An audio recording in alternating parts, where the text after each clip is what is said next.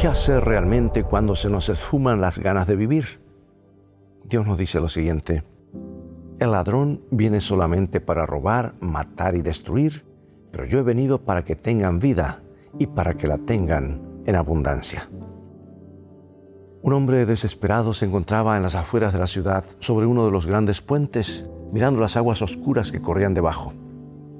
Tenía toda la intención de quitarse la vida, pero en ese momento acertó a pasar por el lugar otro hombre quien, al advertir el propósito suicida de aquel desesperado, le habló suavemente de esta manera.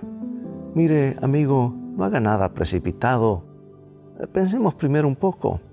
Ah, de nada valdría, contestó el angustiado. No puedo más. No tiene sentido seguir viviendo. Mis problemas no tienen solución. De todos modos, los dos hombres decidieron caminar a lo largo del gran murallón para conversar. El diálogo se extendió por buen tiempo.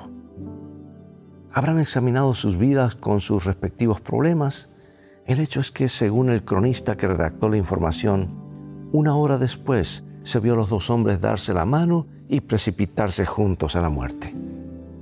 Y este extraño incidente revela cómo en la vida de una persona pueden existir situaciones tan complejas y enredadas que la lleven a preferir la muerte a la vida.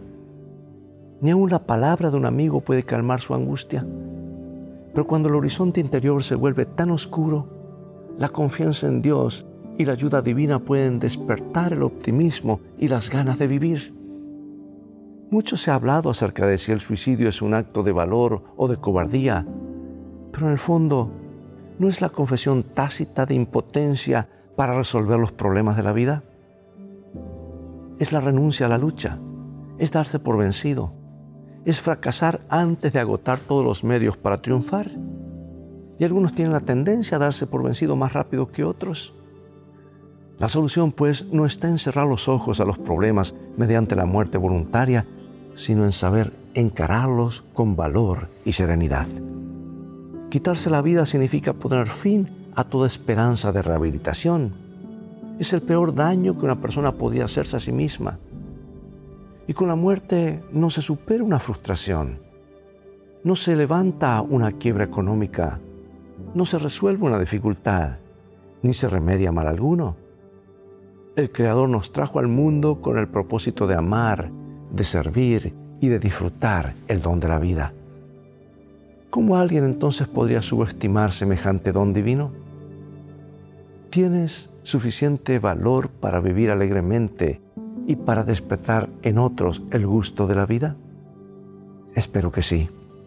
Mis oraciones están contigo hoy y sobre todo Dios está a tu lado para sostenerte con su mano poderosa.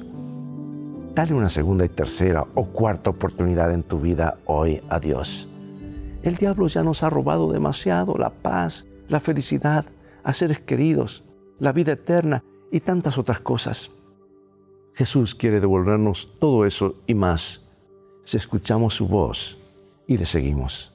El ladrón, el diablo, viene solamente para robar, matar y destruir. Pero yo he venido, dice Jesús, para que tengan vida y para que la tengan en abundancia.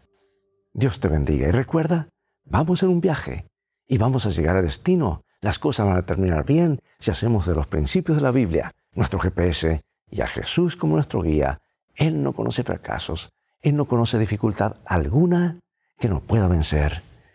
Estar junto a Él es haber descubierto una mejor manera de vivir.